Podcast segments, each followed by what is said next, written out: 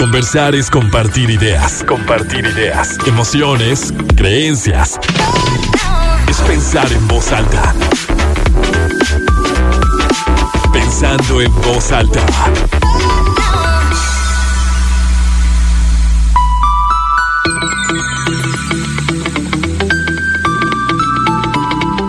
¿Cómo están? Muy buenos días, bienvenidos a Pensando Alta, soy Lucía Olivares y con muchísimo gusto los saludo este sábado 25 de febrero de 2023. Son las 11 de la mañana con 3 minutos, tenemos 23 grados centígrados en el centro de Torreón, ya tenemos eh, pues clima así con calorcito, rico. Y pues bueno, yo estoy muy emocionada como cada sábado, como siempre les digo, porque vamos a abordar un tema que a mí me resulta de verdad de muchísimo interés. Vamos a hablar de cómo inculcar éxito en los niños y desde la palabra éxito ya me puede hacer un poquito de ruido. ¿A qué nos referimos con esto? O sea, el éxito entendido como... Em, yo creo que todas las personas, todos los, los papás, querrán que a sus hijos, y entre comillas otra vez, les vaya muy bien en la vida, ¿no? Que que sean trabajadores, que sean exitosos en cuanto a que hagan algo que les guste mucho, que les vaya muy bien económicamente, que puedan formar una familia, que sean felices, pues lo que deseamos para todas las personas que queremos. Pero ¿qué pasa cuando la presión que generamos para que ese niño o esa niña logre el éxito es muy fuerte? Y que como papás queremos dotarles como de todas esas herramientas em, para que seas un hombre de bien, para que seas muy inteligente, muy emprendedor, te conviertas en un gran empresario, hagas mucho dinero, que seas un gran deportista, que seas una gran mujer, que seas muy independiente, que seas muy linda, que seas muy amable y que todo esto luego se convierta en una carga, ¿no? Y entonces este niño, esta niña, pues ya quieren siempre tener el primer lugar, quieren tener eh, las mejores calificaciones, se convierten tal vez en, en, personas, en adolescentes, en niños, en adultos muy competitivos. Y eso les puede generar pues muchas satisfacciones a nivel profesional tal vez, te puede validar mucho a nivel personal pero ¿qué pasa cuando toda la seguridad la estamos depositando en eso que los demás ven como nuestros logros? Y que esto pueda convertirse en una presión que en determinado momento pues la sientas como insostenible. Así que esto vamos a estar platicando hoy. Yo los invito como siempre a que me escriban en mis redes sociales arroba Olivares Lucía si tienen algún comentario sobre esto. Y para hablar de este tema me acompaña la psicóloga Key Rodríguez que es la primera vez que vamos a tener el gusto de platicar con ella. Kay, ¿cómo estás? ¿Qué onda, Lucia? Muchas gracias. Sí, llegando apenas. Muy bien, ¿tú cómo estás? Bien, muy contenta de tenerte y estaba platicando de, de la importancia de este tema, que la verdad me encanta, y abría un poquito el contexto de cómo, pues obviamente como papás, quienes son papás, yo no soy mamá, eh, y como para las personas que tú quieres, siempre querrás que les vaya muy bien en la vida, ¿no? Como está entendido de, de que encuentren su pasión, lo que les gusta, que si como papá, mamá, tío, abuelito, hermano, lo que sea, te das cuenta de que son muy talentosos o que son muy buenos para, para ciertas áreas, entonces querrás impulsarlos, ¿no? Que, que de veras hagan todo lo posible para sacarle provecho a eso que ellos pues ya tienen, o sea, como esta Benita, la mejor emprendedora o muy artística. Pero... Y, creo que un buen padre quiere eso, ¿no? Quiere que, que sus hijos lo superen que sus hijos, hijos, sepan relacionarse mejor que ellos, que sepan ser más exitosos que ellos, que puedan trabajar mejor, que puedan seguir sus pasiones. O sea, un buen padre, y cuando digo padre me refiero a los dos, buenos padres quieren que sus hijos lo superen.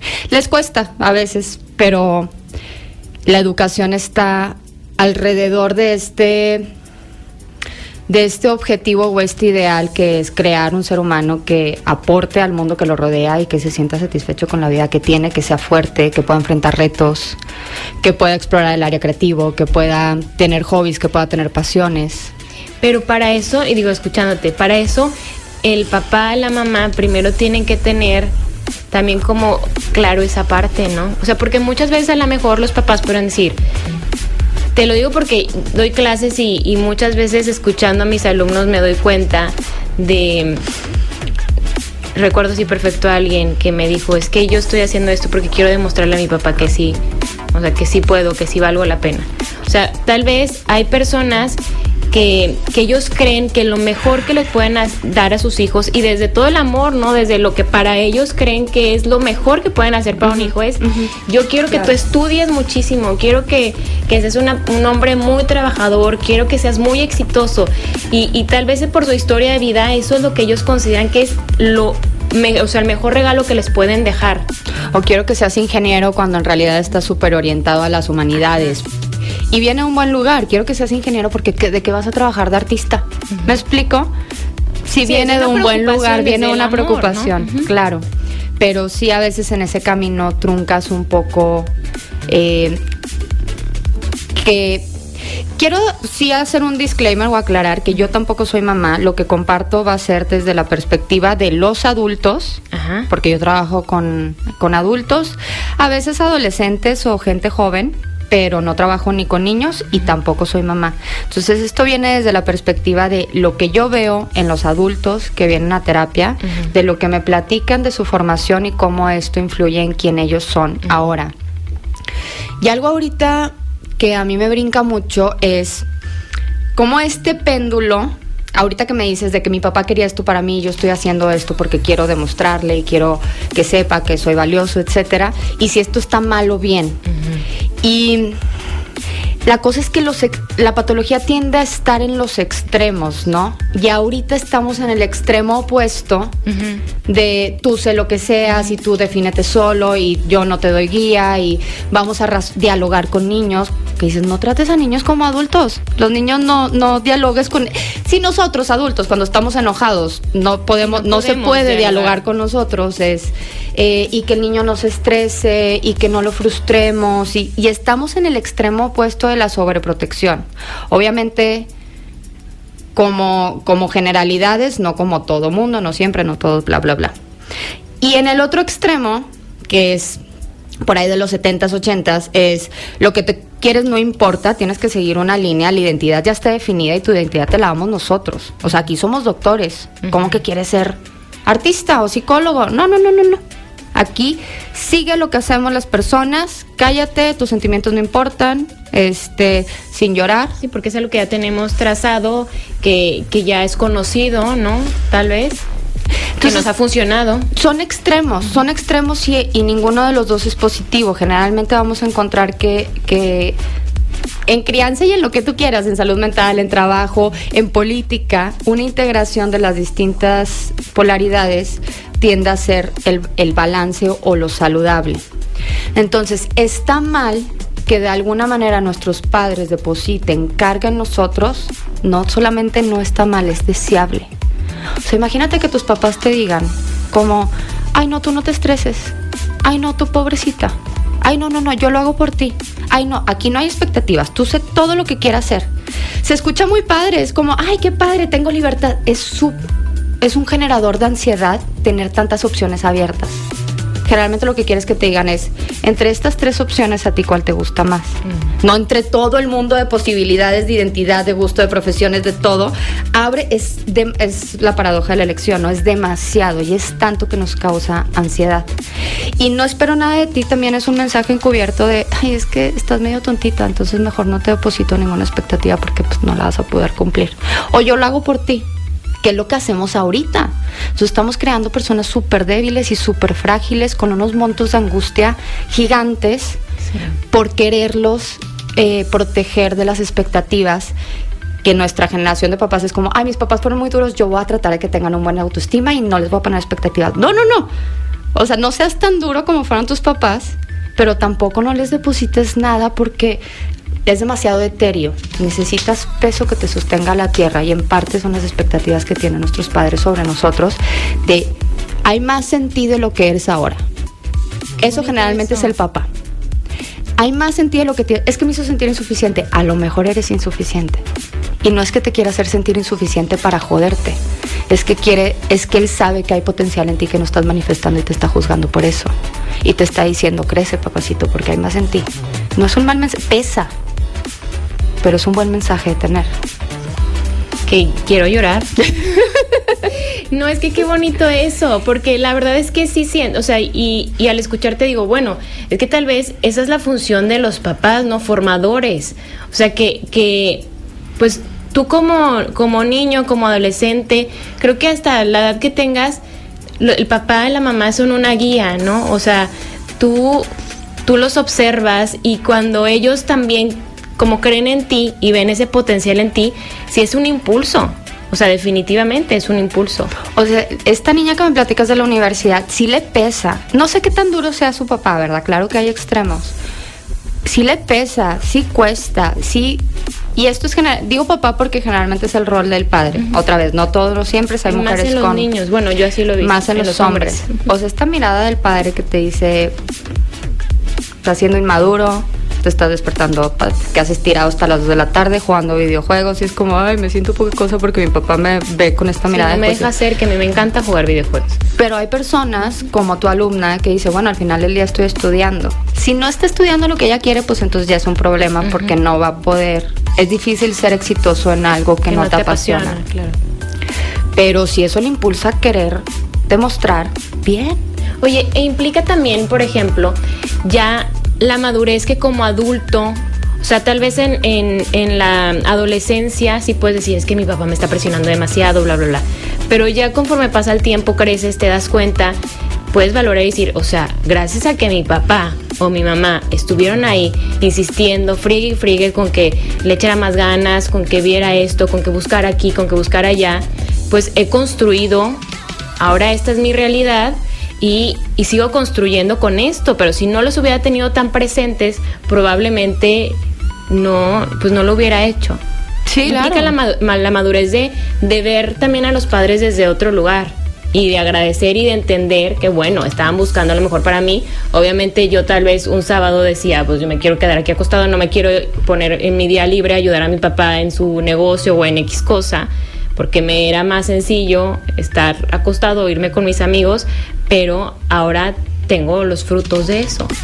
Tengo los frutos de que mis papás hayan depositado en mí expectativas. Es importante que los papás depositen en nosotros expectativas. O sea, creo que puedes convertirte en algo valioso. Y la verdad, un adolescente, eres valioso como ser humano, como un sentido intrínseco de que cada ser humano vale, pero no aportas nada. O sea, eres un inútil. ¿Me explico? sí. Entonces, pues decir, mijito, este, estás medio inútil y tienes que, hay, tienes que aportar y crecer y convertirte en la persona que estás destinado a ser. Y si te estoy juzgando por ser inútil, pues ¿por qué no te habrían de juzgar? Si estás medio inútil, esa es la verdad. Yo, cuando era puberta, estaba bastante inútil. Creo que todavía este, graduándome de carrera. Pues está bien que, o sea, pues también una dosis de realidad. Sí, es que es la que te mueve. Como, ay, güey. Y no quiero quedarme así a que me digan, no, no, no pasa nada, si estás perfecta, tú única y es tu propio proceso y con calma. Como todo es una, una dosis adecuada que es muy difícil para los papás encontrar, a los papás que tengo en consulta, como cuál es la dosis adecuada de empujarlos lo suficiente para que crezcan, pero no tanto para tronarlos. Y eso es lo que el, el reto de los papás que sí quieren hacer un buen trabajo, porque hay papás que pues ahí, ahí, al ahí se va, ¿no? Pero los papás que sí les preocupan sus hijos es, ¿cómo le hago para depositarles suficientes expectativas, peso, un juicio adecuado, este, disciplina, orden, estructura, para que sean ordenados, estructurados, que tengan metas, que se muevan, que vayan hacia adelante, que puedan ser exitosos, que puedan tener una carrera, tomar responsabilidad, ser adultos, pero no tanto para tronarlos, inmovilizarlos, este, o sea, que sea tanta expectativa que, que dices, ya mejor no me muevo porque el precio de fracasar es tan alto y me han hecho sentir tan insuficiente que si yo hago algo y fracaso voy a comprobar la idea que yo tengo en mi cabeza de que soy insuficiente, entonces mejor no hago nada porque me da miedo comprobar eso y me paralizo por completo. Entonces, ¿cómo manejar algo en medio, ¿no? Y ese es el reto ahorita que tienen los papás. Y es pues observándolos, ¿no? También. Yo creo que un buen papá lo hace intuitivamente. Mm. No tiene tanto que estudiar, que aprender, lo hace intuitivamente. Alguien que tuvo buenos padres sabe hacerlo sin tanta teoría. Alguien que no tuvo una crianza adecuada, creo que sí tiene que meterle un poquito más de trabajo intelectual y no solamente... Sí, no se le da tan, tan fácil porque no lo vivió así. Que íbamos a hacer la primera pausa. Me estás encantando. ¿eh? muchas gracias. y ahorita regresamos. Seguimos pensando en alto, soy Lucio Olivares. Hoy hablamos que el tema así como tal nunca logré como concretarlo en algo más chiquito, pero es como cómo inculcar éxito que no, no sé qué te gusta como la palabra éxito, cómo lo podemos cambiar. Eh, éxito creo que es una palabra buena, o sea, que también a veces éxito en distintas áreas de tu vida, ¿no? Como trabajo, profesión, trabajo económicamente, desarrollo profesional, eh, nuestras relaciones interpersonales, que son las áreas importantes, la verdad. Sí. Y cómo no generar una presión que sea insostenible, o sea, y creo que esta, o sea, como que esta duda surge de los papás, las mamás, que en estos momentos, como decías, que estamos como en el lado opuesto en el que es es que no los presiones tanto, es que déjalo ser, es que ya lo regañaste y pobrecito niño, o sea, le vas a generar un trauma, no le tienes que decir eso. Si le dio una nalgada a la maestra, son niños, o sea, no, o si hizo tal cosa, ay, déjalo, o sea. Y deja que el niño decida. No, no dejen que los niños decidan, pero eso, esa es tu chamba como papá, es como un niño que vas a ver. ¿A qué hora te quieres dormir, mi rey? ¿Es en serio que vas a dejar que un niño decida a qué hora se quiere dormir, qué va a comer, a dónde va a ir, si se debe disculpar, si quiere actuar todos los impulsos que tienen los niños súper agresivos de juego? O sea, no dejen que los niños decidan. Hay como esta cultura y creo que es esta parte de la crianza respetuosa mal entendida. Que la crianza respetuosa mal entendida te dice, dale a tus hijos todas las opciones para que desarrollen su identidad y paradójicamente lo que hace es que nada más crean una identidad difusa. Porque si eres todo, no eres nada. Lo mismo que platicamos ahorita en el corte de si todo es importante, nada es importante. Si puedes ser todo lo que quieras, no eres nadie. Está demasiado abierto ahorita el rollo de las opciones y crea demasiada ansiedad. Ahorita lo que yo veo, irónicamente, es que nos sobreenfocamos en que nuestros hijos eh, en desarrollar la autoestima de nuestros hijos. Esto es un concepto relativamente nuevo, esto de la autoestima. Empezó en los 80, de hecho tiene súper poca literatura referente a la autoestima, pero que tengan buena autoestima. Y la lógica es, y entiendo la lógica, en teoría se tiene sentido, pero en la práctica no. La lógica es, si nosotros les decimos a nuestros hijos que son súper especiales, si los protegemos de cualquier cosa que los haga sentir como fracasados, como vamos a darle medallas de participación a todos para que no sientan que, que, que pues si no quedaste en primer lugar perdiste y entonces eres insuficiente. Todos tienen un premio. Si todos tienen un premio, nadie tiene un premio. ¿Me explico? El éxito de nadie valió la pena. El esfuerzo de alguien en particular. Tú puedes llegar en, en, último lugar y es como, no, no vamos a lastimar su autoestima. Qué bien, el chiste es que participaste. Lo importante no es ganar, es que juegues. Y el chiste sí es aprender a jugar, pero en parte de aprender a jugar es esta competencia de impulsarse mutuamente a ser mejor. ¿Me explico? Sí. Estás compitiendo con tu equipo y con el equipo contrario, pensando en un partido de fútbol o en una carrera. Entonces, no, no, no, que no haya puntuaciones para que no les... Nadie se ofenda, nadie, nadie esté triste, todo el mundo esté feliz después de esto. O sea, entonces, por un lado vamos a premiar a todos y eso implica que le quitamos el premio a las personas que se lo merecen, les damos un premio a las personas que no se lo merecen, o sea, devalúas la moneda, ya ningún premio vale. Y hay algo muy chistoso que es como, bueno, les damos un premio y vamos a reforzar su autoestima. No porque en el fondo esa persona sabe que no se lo ganó. Y si hay algo que nos destruye es obtener gratificación, o sea, emoción positiva, descargas de dopamina en el cerebro, de algo que no nos esforzamos para ganar. Un ejemplo de esto son las drogas. Métete un pase de cocaína, vas a tener descarga de emoción positiva, pero no hiciste nada para obtenerlo. Entonces, en vez de que el refuerzo sea que cierta acción me lleva a sentirme mejor, es cierta sustancia me lleva a sentirme mejor y es lo que lo vuelve muy adictiva. Entonces, nos hace mucho daño obtener algo que no nos esforzamos para. Pero ahorita estamos buscando mucho esto, ¿no? O sea, como sociedad se busca mucho estas satisfacciones, estas retribuciones fáciles, ¿no? O sea, no me quiero esforzar, me quiero sentir muy bien. A mí en consulta cuando veo chavos tipo de tú y yo somos millennials, entonces quieras o no estamos no estamos tan en lo Gen Z, pero cuando tengo chavos Gen Z todos me dicen que ellos quieren libertad financiera. Tienen 22 años. Y está fregón, todos queremos, es un buen objetivo, pero lo que se brincan es que tienes que trabajar como enfermo desquiciado para generar dinero que después puedas invertir, que genere dinero y que luego tengas por ahí de los 60, 70 libertad financiera. O sea, se quieren brincar la parte de trabajar como locos. ¿Me explico? Sí, se quieren brincar el esfuerzo. Se quieren brincar el esfuerzo. Es como, ay, voy a invertir, ¿cuánto ganas? No, pues X al mes. No te va para invertir, muy apenas te va para mantenerte. Y es por eso también este boom que ahora hay, que todo mundo eh, em, dice que yo quiero ser eh, TikToker, influencer y demás, porque piensan que es una salida súper rápida, em, donde tienes un escaparate, donde te sientes bien, por, donde se te refuerza tal vez la autoestima de que todo el mundo me está viendo, me está diciendo. es otro tema súper complicado. Y pues es en sí, o sea, es como que, ay, alguien se hizo viral de repente no tuve que invertir en nada, no me tuve que preparar tanto, no tuve que de como hacer ciertos sacrificios para que esto, bueno, ya ya pegó. Porque son chavitos muchos. Sí, y aún así lo, creo que los influencers que son exitosos, por, un lado el golpe de suerte de hacerse virales, pero luego se ponen a trabajar como locos. Claro. O sea, y la parte que no se ve. En la parte que no se ve. O sea, ellos se ven en la playa con su traje de baño nuevo y parece como que todo el tiempo se están divirtiendo. Y yo me imagino que detrás de eso hay un chorro de trabajo. Sí, de estrategia y demás.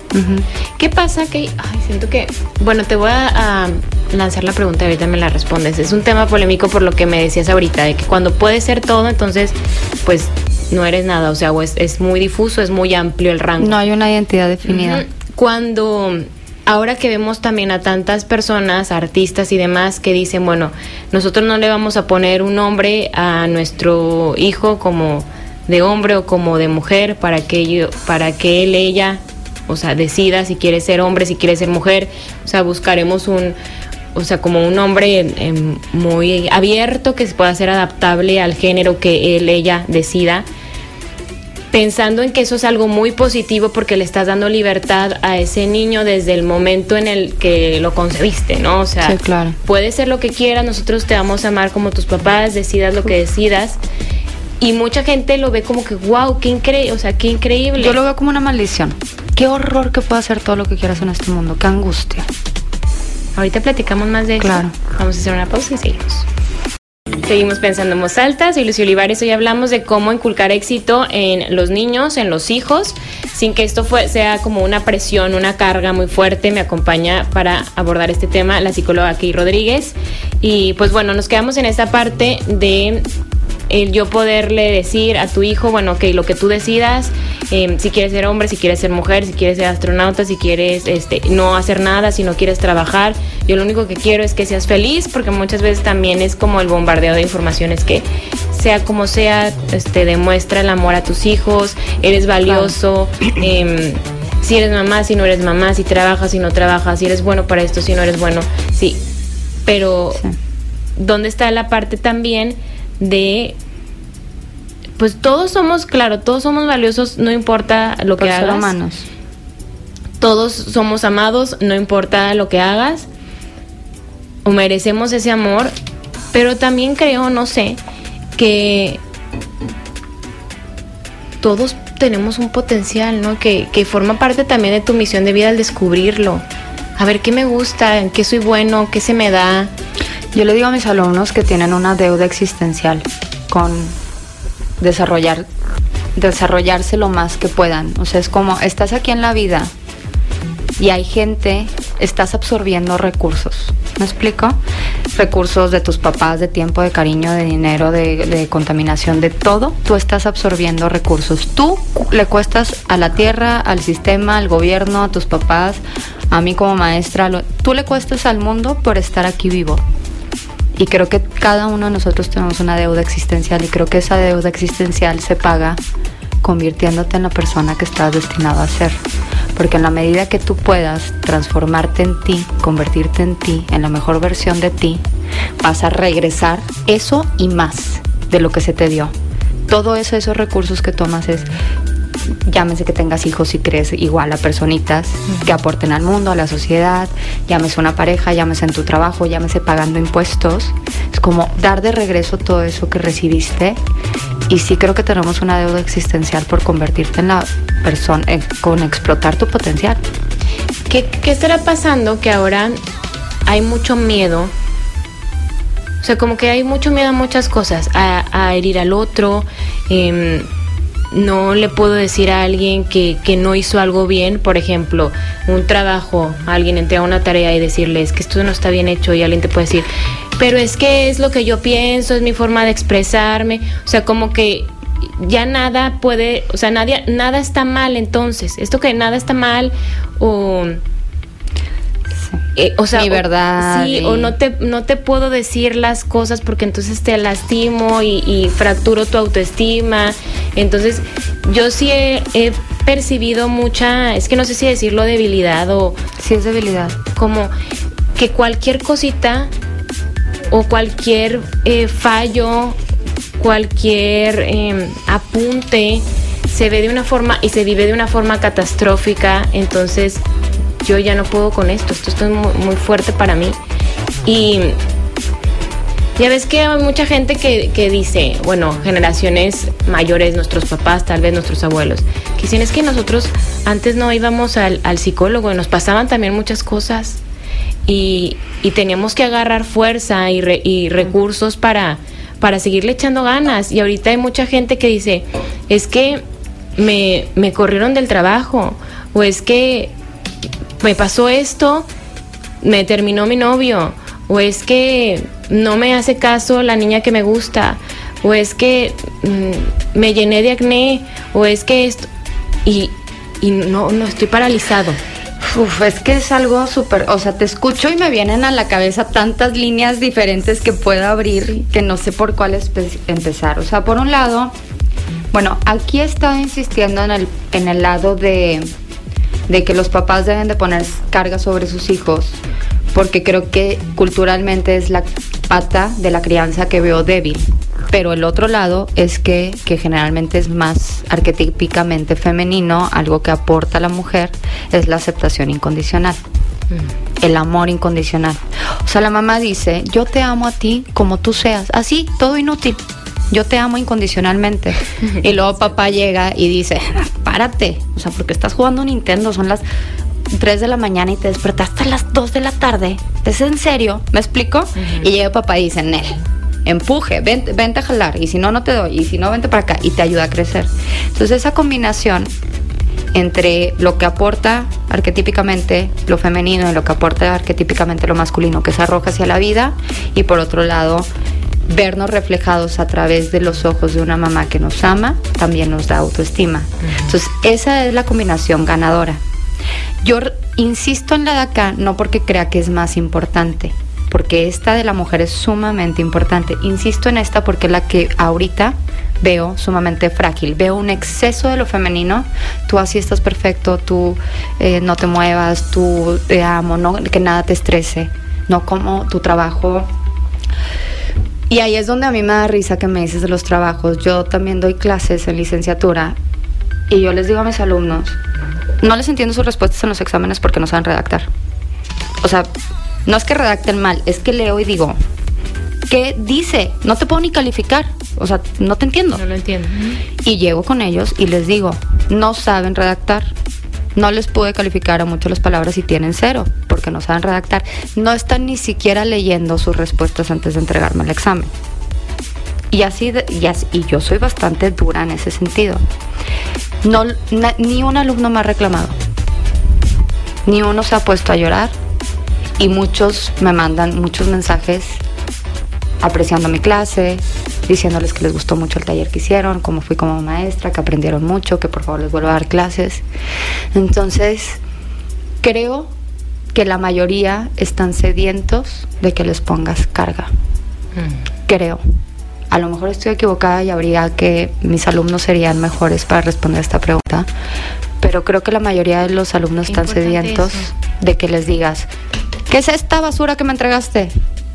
Házmelo otra vez y que les digas que tienen que trabajar, que les digas que tienen que mejorar, que les digan que no están haciendo, que les está faltando. Sí. ¿Y qué pasa, digo, con esto que nos explicabas como más de, de, la función del papá, que es, ok, no estés ahí de flojo, vete a bañar, vamos a hacer algo, ponte a trabajar, acompáñame, eh, vete a entregar estas cosas, sé funcional, ¿no? Sé útil. Y la mamá eh, acompañando, más cariñosa, si te amo, como, como sea. ¿Qué pasa cuando, por ejemplo, no está uno de los dos? es un tema. Y ahorita que hay una crisis de mamás solteras, o sea, están para arriba, para arriba. Y creo que va de la parte de que otra vez estamos en el extremo de ligereza, de no tomar responsabilidad, de, ay, pues todos nos podemos divorciar o separar. Entonces, pues, el núcleo familiar eh, se está se está separando y yo veo generalmente la mamá la que se queda con los hijos, porque cuando es no hay uno de los dos, generalmente es el papá el que no está. Hay de dos, es lo que yo noto. Una fábrica de narcisistas, una mamá soltera es una fábrica de narcisistas, desgraciadamente. ¿Por qué? ¿Por qué? Porque mamá es muy mala poniendo límites. Ah, de que tú eres perfecto. Es muy amorosa. Es como, mamá, es que estoy enfermo, por eso no quiero hacer la tarea. Ay, bueno, mijito, mañana la haces. Entonces el niño aprende que si se victimiza o si chantajea o si manipula puede obtener lo que quiere. Este son, son menos de ponerles carga, son más de decirles que son especiales. Esta parte tan importante de la mujer, pero cuando hay una energía masculina fuerte que contrarresta, es una buena combinación. Y aparte, por un lado, que mamá es como tú, increíble, ay, mi niño hermoso, eres el más guapo sobre la faz de la tierra. ¿Y cómo te sientes? Ay, no estás triste. Ay, bueno, no, no. Y sí, las que se vayan a pelear con la maestra porque los ah, regañó. Bueno, eso Entonces, sí, pero ¿por qué le estás diciendo eso a mi hijo? O que si se discutió con un amiguito y es, pero es que te tienen envidia porque tú eres más. O sea, es que sí hay mamás así. Sí, claro. O sea, que te cortaron. Eres mucha mujer para él. Ajá. O sea, es como hacerte el centro a ti e inflarte el ego como un globo. Entonces, es una fábrica demasiado demasiada compasión, demasiado, o sea, todo en exceso es malo. Está el amor y la compasión. Entonces les inflan el ego como un globo, no les permiten, lo que hace el padre es que rompe esta simbiosis con mamá y los ayuda a diferenciarse. ¿Y no será también como no querer batallar. O sea, no es más fácil como mamá, a la mejor, si yo estoy viendo, híjoles, que mi hijo como que si no, pues reprobó todo, es más fácil para mí decir, es que la maestra no te explica. A decir, pues es que mi hijo le hace falta mucha atención, yo no me puse nunca a hacer la tarea con él, o la verdad no le echa ganas, o es muy o sea, es más fácil a lo mejor no no ver la realidad, entonces yo puedo decir, no, es que tú eres perfecto, eres maravilloso, las cosas están saliendo mal, pero porque los demás... Todo es culpa de los otros. Sí, o sea, tú brillas demasiado, entonces por eso nadie te alcanza. ¿Sí me explico? Y son las características de los Gen Z, desgraciadamente. O sea, este, yo, todo el mundo adaptese a mí, o sea, lo que tú dijiste, a mí me da mucha risa que ahorita que estoy en TikTok los comentarios, que es como, el video que hiciste me lastimó mi sería enfuriada, por favor, nunca ayudas a nadie, nunca hagas más videos de esto porque me lastimaste a mí. Como tú, tú, adáptate a lo... Tú desconocida, adáptate a lo que yo desconocido estoy pasando. O sea, tú adáptate a mí, tú me haces sentir a mí, tú cambia para que yo me sienta bien. Todos usan mis pronombres para que yo me sienta bien, para que yo me sienta tranquilo. O sea, mundo me, me deben y yo soy el centro. Y esos son el exceso de una mamá que te dijo, tú eres el centro y la falta de una figura masculina fuerte. Si hay mamás solteras que me están escuchando, la parte del amor incondicional es fundamental, pero lo balancea una figura masculina fuerte. Y si no tienen, sus hijos no tienen un papá, es muy importante que tengan un tío, un psicólogo hombre y un psicólogo hombre masculino, no un psicólogo hombre femenino o sea, con características masculinas de, de, exigencia, para que le aporte a sus hijos esto que no, que muchas veces por tener un temperamento femenino nos cuesta más trabajo aportar, como ser más duras, disciplinar. Eh, sí. Fíjate que ahorita que se estaba escuchando de esto de las redes sociales, de que todo lo tomamos personal. Hace poquito estábamos aquí en un programa, en un noticiario, y, decía Manuel, Manuel Cerrato es un, compañero mío, parafraseaba un, un, libro, creo que era Diablo Guardián, eh, como una, una frase que no me acuerdo exactamente, pero decía que cuando tú quieres cambiar el mundo, en realidad quieres, o sea, es una lucha para que el mundo se adapte a ti. O sea, no es esto que yo digo, es que yo quiero cambiar el mundo porque mis, mis ideas y mis ideales y todo está mal. En realidad es que yo quisiera que, o sea, que el mundo se adaptara a lo que yo estoy viviendo, a como yo soy, o sea, a lo que a mí me sea cómodo. Y ve el narcisismo de eso, o sea, es, el mundo está mal, yo, estoy, bien. yo voy a cambiar al mundo, no decir, a ver, yo tengo bastantes cables sueltos y yo tengo bastante mugrero adentro y eso es porque somos personas y todos los tenemos. Y tampoco significa que estés pésimo, que seas la peor persona. No, no, no, todos tenemos basura adentro. tenemos es parte de ser humano.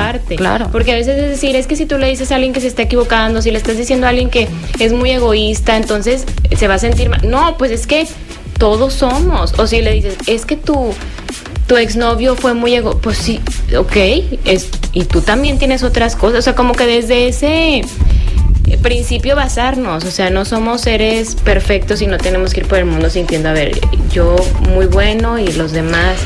Y aparte el tema de, o sea, es, yo aquí me sentí ofendida. Tú estás mal, ¿me explico? Entonces, ¿qué pasa cuando el otro es lo malo, lo defectuoso, el enemigo, eh, el, opresivo, lo que sea. Tú eres la víctima, ¿no? Yo soy la víctima, pero aparte yo te tengo que destruir a ti. Mm. Y si yo volteo a mí y digo, a ver, ¿qué me está pasando que me haya desarrollado, que me haya relacionado con una persona tan egoísta? ¿Qué me está pasando que reaccione sintiéndome tan ofendida ante lo que me dijo Lucía? ¿Qué me está pasando que? Y volteé a saber qué está pasando adentro, tienes más compasión por ti y luego la extiendes al otro como, ay, pues sí, estoy loca de esta y esta manera, o soy envidiosa de esta y esta manera. Y cuando el otro manifiesta envidia, en vez de verlo como el malo que hay que destruir y cambiar, es como, ah, aquí estamos todos en la misma lucha. Entonces una muy, es muy narcisista la idea de todos cambien y adáptense porque yo estoy bien, tú mal. Yo estoy mal. Vamos a hacer una pausa aquí y seguimos. Seguimos pensando en voz alta. Nos quedan como tres minutos para cerrar con este tema que de verdad es súper amplio y que nos queda pendiente eh, esto de la identidad como papás y cuando hay demasiada libertad, ¿qué es lo que pasa? Sí, otra vez, el tema está en los extremos. Entonces, si antes te decían, la familia aquí somos carpinteros y tú vas a ser carpintero y te vas a casar como tu papá y como tu abuelo y como ta, ta, ta, lo que obtienes es una identidad muy clara de, de dónde vienes y hacia dónde vas y quién eres. Lo que se paga es que si eres libre pensador o quieres algo diferente, anula la libertad. Entonces acá en el extremo opuesto tenemos, tú sé todo lo que quieras hacer, vamos a dejar a libre, el nombre va a ser abierto por si quieres ser hombre o mujer. Entonces, por un lado, eh, hay libertad, pero el precio que se está pagando es que ya no hay una identidad clara y definida, no hay un sentido de pertenencia, hay un monto de angustia abrumador, es, una, es un es una maldición que te digan tú puedes ser todo lo que quieres ser porque todo lo tienes que pensar y cada decisión que tomas involucra renunciar a otras y que si esa renuncia o esa otra eh, camino al que renuncié tomando esta decisión iba a ser mejor para mí o este o este o este. Entonces dejar tantas líneas abiertas es los trae como locos con ansiedad y con depresión, pero fatal. Y aparte ahorita cuando hay un adolescente que claramente estás confundido en, tu cuerpo porque estás cambiando y no te sientes en tu cuerpo y estás siendo bombardeado por ideología de género, claro que hay muchas personas que ahorita dicen que son eh, transgénero, que cuando crezcan se les va a pasar.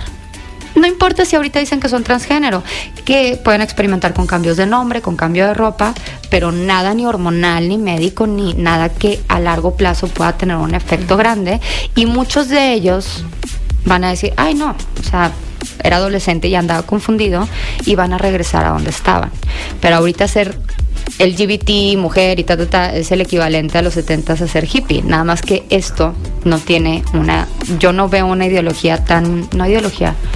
Un sentido de ética y de moral de lo que quieren lograr tan fuerte como los hippies en su momento que estaban en contra de la guerra, como buscar conectar con un sentido más grande. Ahorita lo siento como nada más tuyo, ¿no? O sea, como muy, sí. muy individual, muy egoísta. Muy individual y muy politizado. O sea, es como se trata de mí, no se trata del mundo, de la naturaleza, de la guerra, del amor, de la conexión. Entonces, como ahorita eso es el ser rebelde y ser diferente. Qué importante todos estos temas. Ay, y sí, cada uno da para mí. Sí, sí, sí. Y y pienso, claro, la responsabilidad tan grande de, ser papá, de ser mamá, y, que los papás y las mamás se acerquen también a, un proceso terapéutico y para también como irse entendiendo y, tantas dudas que pueden surgir, digo, en ese momento que, que ahora sí que eres conductor de, de nuevas vidas. Y también hay una parte de decir, a ver, vas a traumar a tus hijos. Lo que puedes hacer es tratar de tendrá que trabajar en su tratar de traumarlo lo menos posible y decir cómo los quieres traumar. O sea, quiero traumarlos con un exceso de dureza o con un exceso de compasión, ya ser narcisistas, ya cada ser obsesivos. Sí, y que, es más manejable, ¿no? También. Porque hay cosas que dices, bueno, este, soy muy perfeccionista, me exijo mucho. Pero pues eso tal vez lo puedo ir me, da, ajá, me ha dado mucho, me da mucho. Claro. Soy funcional, he logrado cosas que quería me gusta lo que tengo, sé que puedo lograr otras cosas, sé que tengo que trabajar en bajarle dos rayitas, en, en también, ajá, moderarme, pero tal vez eso es más sencillo que otras cosas, ¿no? Sí. Y cada quien, o sea, cada quien, todos tenemos traumas, ¿no? Que cada quien le toca trabajar. Y ya hay un momento que dices, o sea, pues ya mis papás me dieron todo lo que tenían para dar, bueno y, o sea, bueno y traumas, ya de aquí para adelante me toca a mí, ¿no? Ya como yo estoy loca en particular, si tuvo que ver con mis papás sirve entender lo que pasó con nuestros papás para entender el contexto, pero pues ya te toca a ti. O sea, ya, ya eres un adulto y las consecuencias de esos traumas las vas a pagar tú, no tus papás. Entonces, pues ya es donde hay que ver qué hacer con responsabilidad ya, ¿no? Esta frase de Sartre que creo que es el hombre es lo que hace con lo que hicieron de él. Entonces ya es como qué hago con lo que hicieron de mí. Qué bonito, que me encantó conocerte. Ah, igualmente. Me, lo pasé bien, ¿eh? me gustó la plática. Qué bueno, de eso se trata. Me encanta como este enfoque tan honesto y, ya dejar así como que, ay no, o sea, como de tratarnos a todos con tanto cuidado. O sea, hay que sacar lo mejor de nosotros. Hay que ser fuertes. Necesitamos porque en la vida se mujeres ¿eh? fuertes. O sea, en la, o sea, si algo nos enseña, o sea, la vida y como pasa el tiempo es que tienes que aguantar muchas cosas. Hacer callo, hacer callo y que te envuelvan en una en una la piel gruesa, en wrapping paper, así como papel para que no te pase nada, pues no es no, y hay momentos que te que te debilitan y que te puedes romper y se vale, claro, le sí, o sea, Sí, no, ser fuerte no es nunca caerte y nunca sentirte mal, es caerte y, luego pararte. O sea, llorar un ratito y luego sigues, ¿no? Cuando lo creas necesario y seguirle. Muchísimas gracias. ¿Dónde te encontramos? Que en tus redes sociales para que te sigan. En Instagram sería psic, o sea, psic.kai, K-A-Y-R-D-Z. Y en TikTok, si pones psicóloga que Rodríguez, te va a aparecer. Muy bien, pues muchísimas gracias. Gracias a ti, Lucia. Gracias a Gerardo en los controles, soy Lucio Olivares y nos escuchamos el lunes con la información.